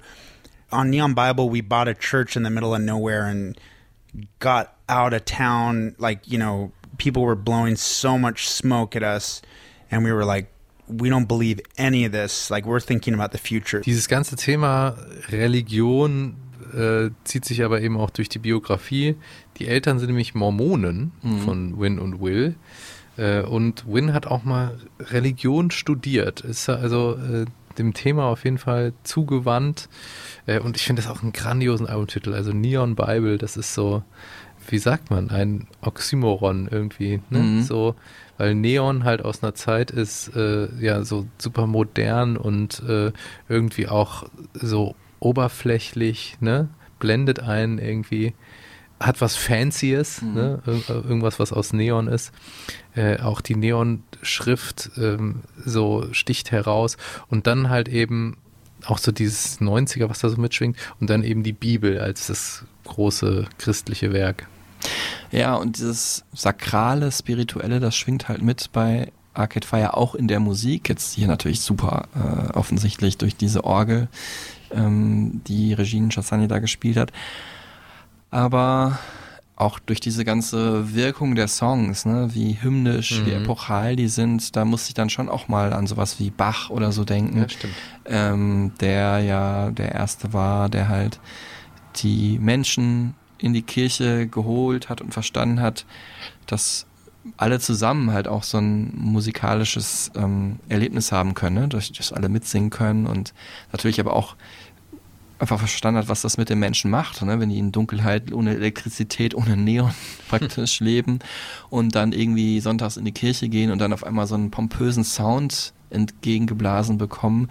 Das ist ja Also da kriege ich ja jetzt noch, wo ich drüber rede, die Gänsehaut. Mhm. Ne? Und das sind aber Menschen, die die Woche überhaupt keine Musik gehört haben. Und das finde ich, dieser Gedanke zumindest, dieser Ansatz, der schwingt bei Win Butler mit. Und für mich schafft er das auch. Man muss aber auch sagen, manche Menschen nervt das, dass es so ein bisschen zu viel ist einfach, Ja. ne? dass es zu pompös ist. Die können dann damit nichts anfangen. Ne? Es ist so dieses ja, feierliche, so, Mhm. ne? Dieses, und ich finde das dann, dieses pathetische. Theatralisch auch. Das ist dann zu viel. Ich finde es sehr gut. Ne? Es ist natürlich auch eine Sache, die überhaupt so Sachen wie Ironie oder so bis zum gewissen Zeitpunkt halt, zumindest auch in der Bandkarriere, ähnlich übrigens bei U2, auch gar nicht Mhm. zulässt. Ne? Und äh, da muss man dann schon ganz krass mitbrechen. Ungefähr zu der Zeit habe ich AKF auch das erste Mal live gesehen, ähm, beim Hurricane Festival äh, war das, ne, das war dann wirklich so, die waren so ein bisschen indie-mäßig, mittelaltermäßig gekleidet. Also inzwischen wirklich, ich habe es auch jetzt erst für die Folge rausgefunden, habe ich sie sechsmal gesehen, bald dann siebenmal in Köln. Großes Entertainment ist es auch, ne? Es ist- Eine Messe. Es ist wirklich unfassbar. Es berührt mich so krass. Ich bin wirklich jedes Mal total ähm, selig danach und sing laut, gröhlend mit, weil die mir halt genau ins Herz schauen sozusagen, Mhm. ne? oder halt in meine Seele und das genau abholen. Also ich weiß auch manchmal gar nicht, um was es in den Songs geht und für mich haben die auch jetzt nicht unbedingt immer eine krasse Bedeutung, außer halt in diesem Moment, dass alle das gerade mitsingen und mitfeiern so. Ne? Und also klar, ein paar haben auch für mich in meinem Leben eine andere Bedeutung noch. Äh, Der krasseste Gig war für mich, waren zwei. Ähm, einmal, ich hab's vorhin schon kurz gesagt, äh, ich habe sie dieses Jahr schon mal im Club-Gig gesehen, im Coco in London. Das war so eine Vorab-Album-Präsentation für eingeladene ja, Mediengäste und ein paar Hardcore-Fans, die sich rechtzeitig Tickets haben sichern und können oder gewinnen können. Wahnsinn, die nochmal in so einem kleinen Laden zu sehen, das war echt so ein kompakteres, komprimiertes Best-of und ja, ich hatte ja einen Tag vorher dann die Band noch interviewt, also für mich ein Highlight des Jahres auf jeden Fall. Äh, Verweis auf die Zukunft Folge, wenn wir das Jahr Revue passieren lassen. Äh, aber das andere krasse Konzert war halt beim Primavera Festival, habe ich sie auch zweimal gesehen, aber vor allem das erste zu Reflector, ich glaube 2014 war das der Wahnsinn. Also kam so ein erst so ein spaciger Bär, wirklich Bärenkostüm, aber mit Disco-Kugel, Pailletten praktisch an, äh, auf die Bühne und wurde mit Lasern bestrahlt und, und schrie, Ladies and Gentlemen, the Arcade Fire! Und alle sind ausgerastet und dann ging's los und wirklich äh, wunderbar geiler Trip aus eben diesen discohaften, discoiden ähm, Tracks, über die wir jetzt gleich auch sprechen, von Reflector und diesen wunderbar leisen Amerikaner-Momenten und halt diesen großen Hymnen, wo dann alle mitgrölen. Ne? Ganz am Ende natürlich dann Wake Up. Also toll. Und da ähm, hast du einiges gemeinsam mit anderen Größen der Musikgeschichte, Ja. äh, wie du sie abfeierst, weil äh, viele Superstars sind auch Fans. Also wir hatten schon erwähnt, Coldplay. Mhm. Ähm, U2 hast du gerade schon angedeutet, Bruce Springsteen, ne? Ja. ähm, auch bekennender Fan und eben ja einer der allergrößten überhaupt, Verweis auf Folge, 38. David Bowie, Genau. Ähm, der auf einmal auftauchte auf Reflector. Also es war so krass, als der Song rauskam, ich so, okay, featuring David Bowie, wow.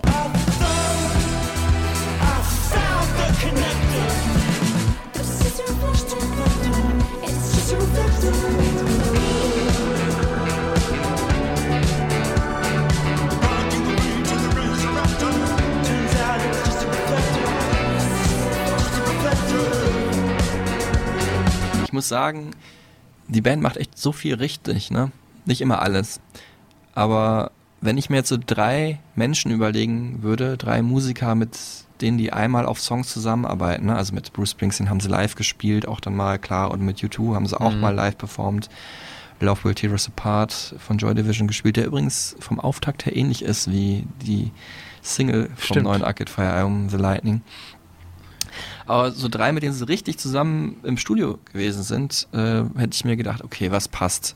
So wirklich Weltstars, die aber auch immer geguckt haben, was geht sonst noch an Kulturen außerhalb der westlichen Kultur, wie können wir das vereinen in unserer Musik und das sehr prominent gemacht haben. Das waren tatsächlich einmal Peter Gabriel, ähm, auf dem neuen Album ist er mit drauf, singt zusammen einen Song mit Regine weil sie auch als Kind ein Riesenfan war von Peter Gabriel. Er hat ja auch, ne, wir haben, über, ihn- wir haben auch eine Folge über ihn gemacht. Mhm. Die ganzen afrikanischen Musiken, die er entdeckt und auch gefördert hat, also nicht ausgenutzt hat. Dann David Byrne, ähnlich auch verwurzelt in der Musik Afrikas, die er dann bei den Talking Heads mit eingebracht hat Mhm. und in seinen Solo-Sachen. Da würde ich auch nochmal gerne eine Folge machen, übrigens. Stimmt, ja. Ich den nochmal treffe. Und ja, klar, David Bowie, der ja, Zeit seines Lebens immer wieder neu nach Inspiration, nach Quellen gesucht hat, die er dann auf seine möglichst eigene Art und Weise mit eigenen Personas halt wieder raus projiziert in die Welt. Und insofern war es auch ein krasser Moment, natürlich für Win Butler, ähm, als David Bowie gestorben ist.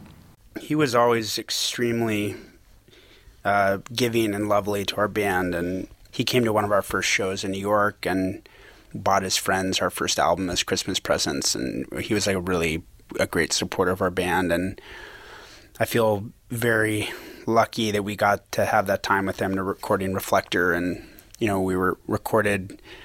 We were in the same studio that he recorded Fame with John Lennon, and and when he came to sing with us, that was the first time he'd been in the studio since then, and we had a really beautiful moment with him. Um, yeah, I mean, what a tremendous loss. I mean, we threw a parade actually for David Bowie in New Orleans. We got a we got a uh, a parade permit for 400 people and announced it 24 hours before, and 10,000 people showed up and completely shut down the streets of New Orleans and and everyone like in all the makeup and their kids and and so I mean yeah it was a it was a profound loss um, but you know I think that he taught us a lot about not really caring what people think about you and trying to be true to your art and trying to be true to your instincts Ja, weil du so geil nostalgisch immer so abdriftest, ich hole dich immer wieder zurück auf die Welt, ne? Ich bin auch ganz selig gerade einfach mit freier Musik und so. Äh, dass wir noch ein bisschen mehr über die Musik sprechen. Und äh, die Soundästhetik, die ja immer auch von bestimmten Produzenten, Produzentinnen hätte ich auch gesagt, aber in dem Fall Produzenten mitgeprägt ist. Ähm, eine Gemeinsamkeit mit Coldplay ist der Produzent Markus Drafs. Hm. Marcus Drafts. Markus Drafts, Das ist Engländer, ne? ähm, der auch ähm, mit Coldplay an in großen ja, Stadion-Arrangements gearbeitet hat und irgendwie ja dann auch daran beteiligt ist, wie sich Arcade Fire dann auch in diese Richtung entwickelt haben ein bisschen. Genau, ähm, Arcade Fire, also haben ihre ersten beiden Alben im Alleingang produziert, deswegen klingen die auch ja, relativ ähnlich, kann man sagen. Es gibt auch so ein äh, Zitat von Win, wo er sagt, wir haben am Anfang, Regine und ich haben am Anfang auf einem Poster geschrieben, wie wir klingen wollten und auf dieses Poster wollten wir andere Bands schreiben und so wollten wir dann auch klingen. Da stand halt drauf Motown Sound, Bob Dylan, Neil Young, Pixies, New Order, aber auch Komponisten wie Claude Debussy und Arvo Pärt. und ähm, dann sagt er aber auch, ihr Polarstern war aber The Clash, weil die halt dann auch als Punkband, ja, genauso wie die großen Namen, die ich jetzt gerade genannt hatte, ja, ihre Pforten so geöffnet haben hin zum anderen Sound. Ne? Mhm. The Clash haben dann auch Disco inkludiert, ihren, ihre Musik, Reggae, eh, Mhm. Ska ist ja dann eh so ein bisschen näher dran. Ähm, die waren da sehr offen. Ende der 70er, Anfang der 80er und deswegen auch wichtige Vorreiter des Post-Punk. I think that there's a strain of like that that period in the 70s where like Blondie and the Clash. There was kind of in London and New York. In New York, there was kind of this punk kids going to disco clubs, and in London, it was more punk kids going to reggae clubs. But there's like this kind of mixture of. I, I, to me, music starts to get really interesting where where there's kind of culture clash. Und das haben Regine und Win sich dann halt auch genauso gedacht. Also wir könnten jetzt ewig so weitermachen und unseren Sound etablieren, aber wir wollen ja mehr, wir wollen auch andere Sachen machen. Und ich meine, der Sound war da ja schon recht vielseitig. Ne? Es gab ja auf jedem Album auch äh, Disco-Songs drauf. Und da war eben Marcus Drafts der erste, an den sie sich gewandt haben. Äh, und deswegen ist auf The Suburbs, wo er mitgearbeitet hat, übrigens dann später auch ein bisschen auf Reflector noch, aber vor allem auf dem Album, ist die Richtung so ein ganz klein wenig poppiger geworden. Ne? Also das betrifft vor allem die Songs, die ähm, nicht so ausgefallen sind, allein von der Struktur her oder so. Ne? Der Titelsong haben wir jetzt gerade schon gehört. Äh, und der hat ja auch so eine Indie-Country-esque Richtung. I remember like when our publicist heard the suburbs, he was very confused. he was like, "Wait, what is this music? You know, like is this country music? Like what? You know?" I remember. Ist aber auch eine sehr vielseitige Platte geworden, auch wieder mit Sinti und Punk-Songs, weil das eben die Jugend in den Suburbs halt auch wieder spiegelt, dass man in einem Jahr nur das hört und dann irgendwie mit 15 Hm. auf einmal das für sich entdeckt. Aber der ganz große Bruch im Sound von äh, Arcade Fire kam dann halt mit Reflector. Song haben wir gerade schon gehört mit David Bowie. Man muss sagen, es hätte ja noch von da aus weiter in den Mainstream gehen können. Übrigens auch schon nach dem ersten Album. Mhm. Ne? Neon Bible hatte ja auch sowas von Abschotten. Äh, wir kaufen uns eine Kirche und nehmen da unser zweites noch düsteres Album Ja. auf, anstatt, ne, sag ich mal, sich Coldplay-mäßig in die Weltöffentlichkeit zu begeben.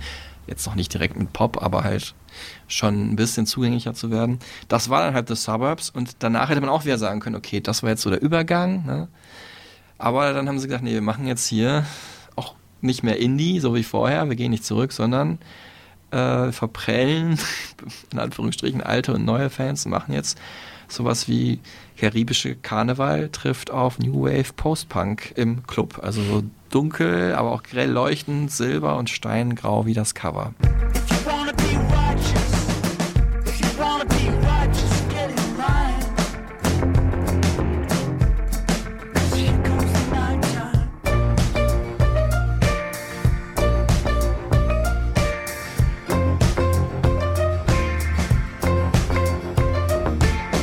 Ja, ist aber doch irgendwie eine Hammerplatte, muss ich sagen. Ja. Also, ähm, wenn man Bock auf, du hast Club gesagt, also wenn man Clubmusik schätzt, dann merkt man da auch, wie sich da auseinandergesetzt wird mit äh, der Club-Ästhetik und das merkt man ja auch zum Beispiel an äh, LCD Sound System Beteiligung, James Murphy, ne? Ja, genau, der hat das Album produziert. Ich meine, das ist auch wieder die perfekte Wahl gewesen. Ne? Also der ist einfach für mich, der hat heute den Sound, der Anfang 80er, Ende 70er halt von New York perfekt aufgegriffen und daraus was Neuartiges anderes gemacht.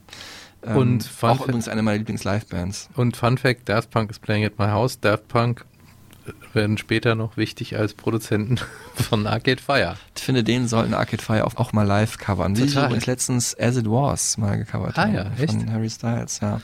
Hier ähm, muss man sagen, passiert noch mal mehr, weil es halt einfach fürs westliche Indie-Gehör so ein bisschen ungewöhnlich ist, dass auf einmal Musik aus Haiti und der Karibik damit drauf ist. Und es ist sehr gut vom Songwriting auch weiterhin her, aber es sind vor allem auch sehr geile Tracks. Ne? Mhm. Also äh, wie die aufgebaut sind, wie viele Spuren es gibt, irgendwie alles klar rauszuhören, aber doch nicht geil ineinander vermischt. Also da passiert echt viel und äh, gerade halt auch was diese karibische Note angeht. We played in Haiti for the first time at the end of the suburbs, um, and Regina and I started going to Haiti. I feel like that was a, as adults, like one of the biggest influences, like just being exposed. Because Regina was exposed to the Haitian music of her parents, but when we went to Haiti, we were in the streets and hearing rah rah, and we were hearing folk singers in the mountains, and we were like really like being exposed to this incredibly um, new to us and really vibrant and deep music. But then also when we played there, we were playing the songs. We we toured the whole world on suburbs, and then we played in rural Haiti the same songs. And the way people responded, they responded to the music, but different parts, and for different reasons. Not knowing any of the reference points of where the music came from, like like we're influenced by the Pixies. People in rural Haiti do not know who the Pixies are. So it's like what they're relating to is the rhythm or the sense of melody. And so f- for me, that was really interesting and really like world opening and kind of let some light, a different type of light into the band. But I understand from an audience perspective why it would seem confusing. Inspiration für das Album war ähm, der Film Black Orpheus, präpsychedelischer Musikfilm aus Brasilien, of all things. ähm, ja, also der im Karneval Brasiliens spielt, was also sich ja auch wieder auf der Platte widerspiegelt. Und ähm, der wiederum Black Orpheus greift die original griechische Mythologie-Geschichte von Orpheus und Eurydike halt auf. Auf dem Album sind ja auch zwei Songs, die Orpheus und äh, Eurydice heißen. Die Geschichte hat man vielleicht schon mal gehört. Die beiden sind Geliebte und Eurydike wird ähm, vergewaltigt und stirbt dann halt. Und ähm, Orpheus ist ein begnadeter Musiker, hat eine Lyra, eine Leier, glaube ich, sagt man, ne? Ich weiß gar nicht, Mhm. in Deutsch eine Leier. Und bezirzt dann halt, äh, bezirzt passt auch gut, weil es auch, glaube ich, aus dem Griechischen ist, ja egal. Dann halt alle, äh, also ich kenne mich jetzt nicht so aus, aber die Totenwächter und Cerberus, den toten Hund und kann in den Hades runterreisen mit seiner Musik, betört Mhm. die halt alle so, dass sie sagen, okay, weil er halt will halt seine verstorbene Geliebte nochmal wiederfinden und lenkt die alle so ab, dass das halt gelingt. Und dann wird halt auch in der Unterwelt gesagt, okay, du kannst deine Geliebte wieder mitnehmen, ins Leben entführen, wenn ihr beide rausgeht, sie läuft hinter dir und du darfst sie aber nicht umdrehen. Sonst bleibt sie hier, ja. Und dann dreht er sich halt doch irgendwann Mhm. mittendrin um, weil er sich Sorgen macht, ob sie auch wirklich hinter ihm ist. Und dann ist sie hinter ihm, wird dann aber halt runtergesogen wieder in die Unterwelt. Tragische Geschichte. Und diese Tragik passt natürlich auch zur Theatralik Ja. und Dramatik von Arcade Fire und diesem Album. Ne? Übrigens ein häufiges Motiv in der Musikgeschichte, dieses Black Orpheus. Mhm. Stimmt, äh, The Liar of Orpheus gibt's auch von äh, Nick Cave, mein Lieblingsalbum. Keziah Jones, glaube ich, das Ja. haben wir aufgegriffen. Ja. Von Anfang 80er Synthwave ging's dann zeitlich noch weiter zurück in End 70er Disco mit diesem Song hier.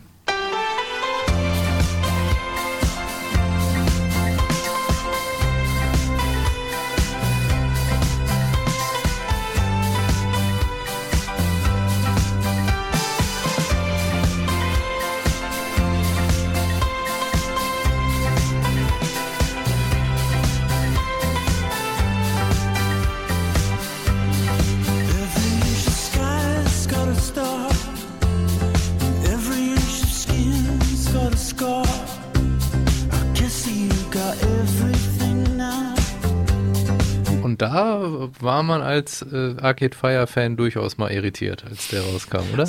Es ist krass aber, ne? Muss Es ist total aber. äh, Machen sie aber auch keinen Hehl draus, äh, Mhm. dass sie sich da haben inspirieren lassen. Bei mir war es damals auch so, als dieser Songauftakt dann lief mit diesem Klavier, dachte ich, mein Gott, ist das jetzt ironisch gemeint? Ne? Hab's nicht verstanden. Das ist wirklich ein ganz besonders guter Song. Es ist einfach so gutes Songwriting. Es ist mir einfach ein bisschen zu glatt produziert bis heute. Aber ich habe den Song dann doch schätzen gelernt. Ne? Und auch dieses mit, äh, da ist ja dann auch wieder so ein Afrika-Verweis drin mit Francis Bébé, der irgendwie, ja, so ein, das spielt der Daumenklavier oder so. Also pustet halt, macht halt Musik auch mit seinen Händen. Und das haben Arcade Fire da auch gesampelt drin. Und das ist auch ganz besonders gut gelungen, finde ich. Und dieses organische Element passt super gut zu diesem äh, ja, synthetischen der Disco. Got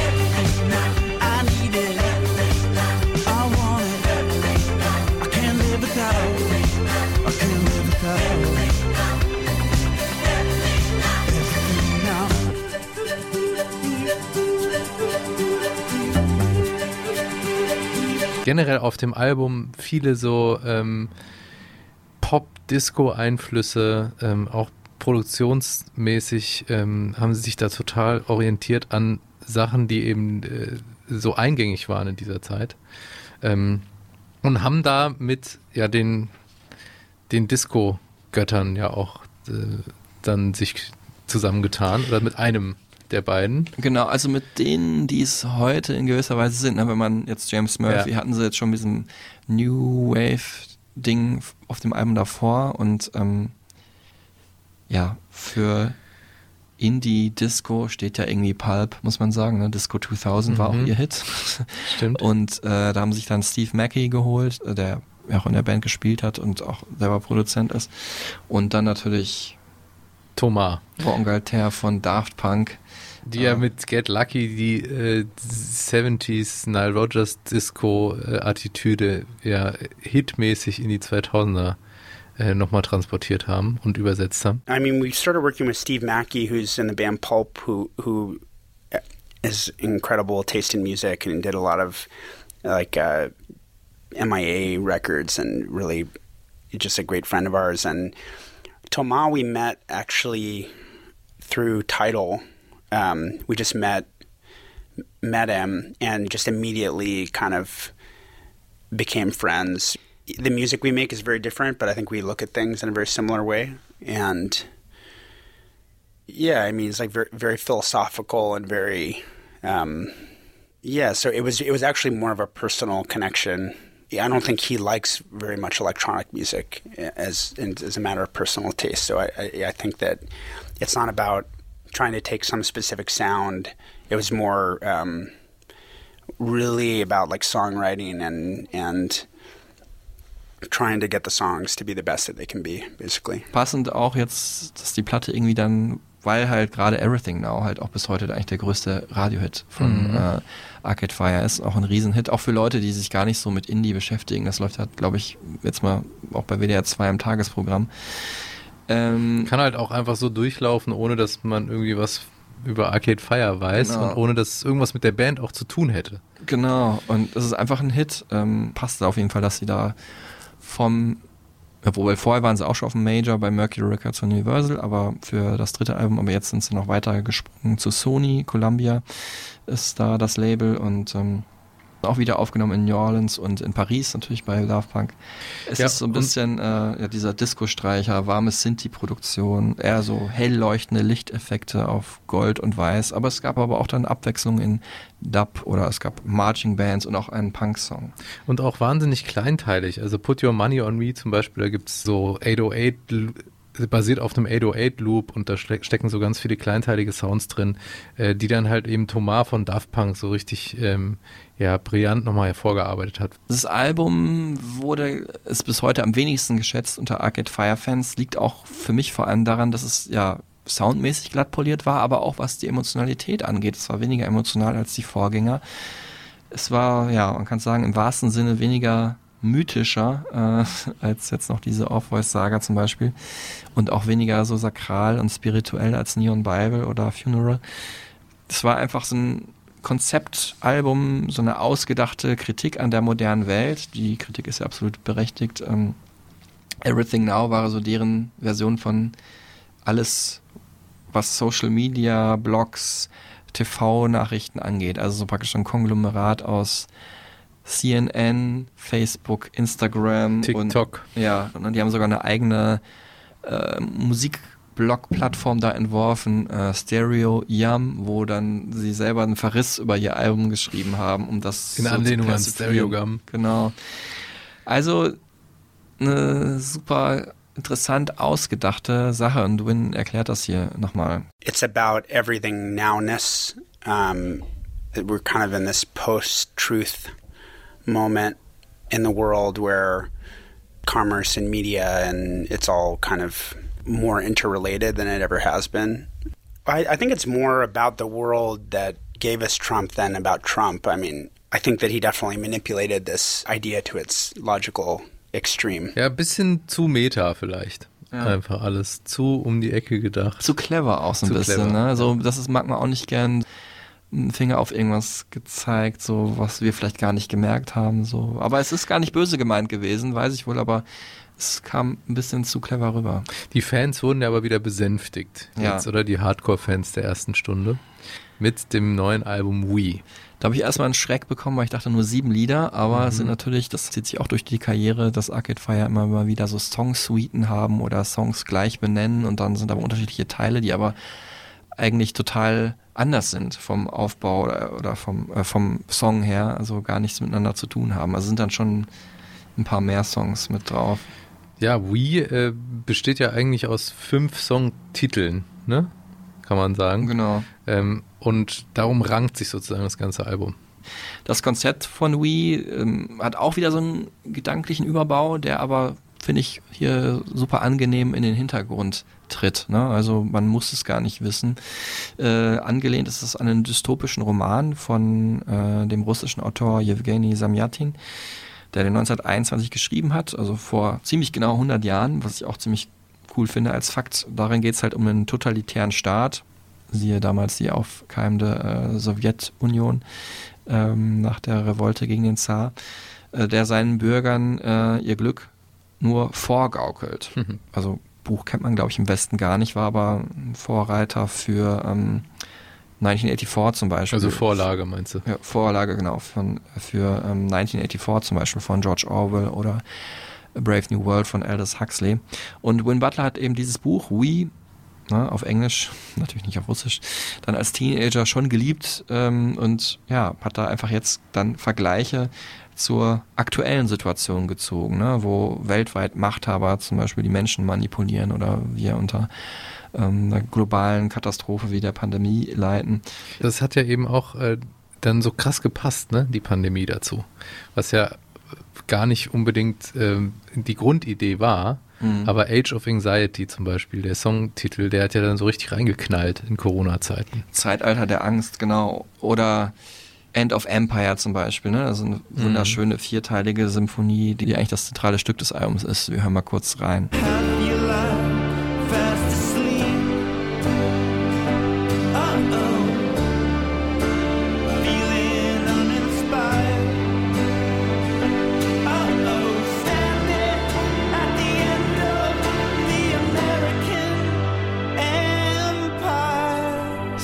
Königreichs und damit meint Win Butler die USA, also wenn irgendwie Börse crasht und Mhm. alles zusammenbrechen wird und so, was Den- man vielleicht äh, in eine Zukunft auch hineinprojizieren kann.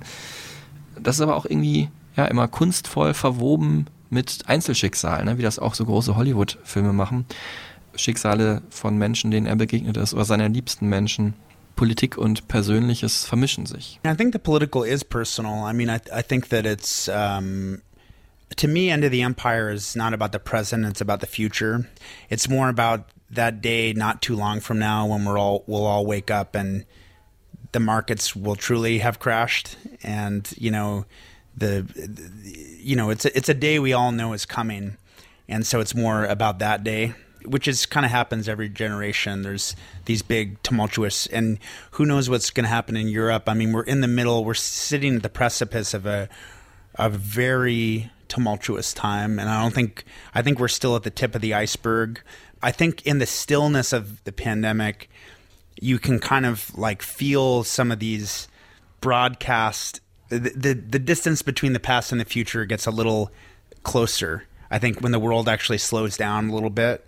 Um, so I think we were maybe picking up on some of those antennas as well. Ja, ein Album, das auch wieder zeigt, wie nah Arcade Fire immer an der Soundtrack-Komposition dran sind. Ne? Also könnte auch der Soundtrack zu einem Film sein und so äh, ist dieses Album ja auch entstanden. Also es gibt eine, eine Vision, eine Idee ähm, und das wird musikalisch sozusagen äh, dann begleitet. Äh, hier in dem Fall ja, verzerrte Bässe, Akustikgitarre, klubbige Beats ne, und vor allem auch viele große Streicher. Man denkt an äh, eben auch so Hollywood-Kino der 50er Jahre. Ne? Äh, Oder eben auch an ja, ganz viele verschiedene Arten von Soundtracks, auch so, so Disney-Filme. Ne? Mhm. Hat, hat fa- fast was Symphonisches auch, dieses Album. Genau. Und das Album hat natürlich auch Peter Gabriel noch mit drauf als Gast. Ähm, das ist natürlich auch ein ganz besonderes Highlight für äh, die Band selber ist, weil die sind nämlich großer Fan. Like when Regine was a little girl, she heard Peter Gabriel in Quebec and heard these African drums, and it it was like connected somehow to her Haitian roots and was inspired. And now Peter Gabriel sings on the record, but you, you were maybe seven years old. I think about a kid who's being born now, who's going to be seven, seven years from now, hearing a song we did 20 years ago, like at a coffee shop with their mom, and it wakes something up in them and they can make something with it. Because that's how I received that music. Like, like to me, End of the Empire has influences from the 50s. Like the the Classical music. First time I heard the Righteous Brothers, Yeah. the first time I heard Motown, like some of these things that are like putting magic into the world and it can resonate. Um, It's like a needle that can cross through time, this parallel time, and just and just weave back and forth in between all these times. Some of these musical parts that are on the album are very, very old. Some are from when we just met um, 20 years ago, and some are from that day. from that day. Yeah. yeah. Yeah. And sometimes they're on the same song. Ja, Gänsehaut, dieser Full Circle Moment hier. Ja, total. Sie hat es gerade wunderschön erklärt, äh, wie eine Nadel mit einem Faden drin, die durch die Zeit äh, sich ja, zieht Nett. und dadurch halt immer wieder andere Sachen miteinander verbindet aus verschiedenen Epochen und nicht nur was die Musik angeht, äh, dieser Äras, für die sich Arcade Fire interessieren, sondern auch was ihre eigene Band-Ära angeht. Musik von dem Tag, als Win Butler und Regine Chassagne sich kennengelernt haben, die sie damals bei der Probe zusammen gemacht haben, ist drin, bis hin zu Sachen, die sie jetzt für dieses Album erst eingespielt haben, und zwar in einem Song unhierarchisch nebeneinander. Wunderschön. Hoffentlich konnten wir euch so ein bisschen näher bringen, wie diese Band eben sich äh, auch wie eine Nadel durch die Musikgeschichte dadurch zieht.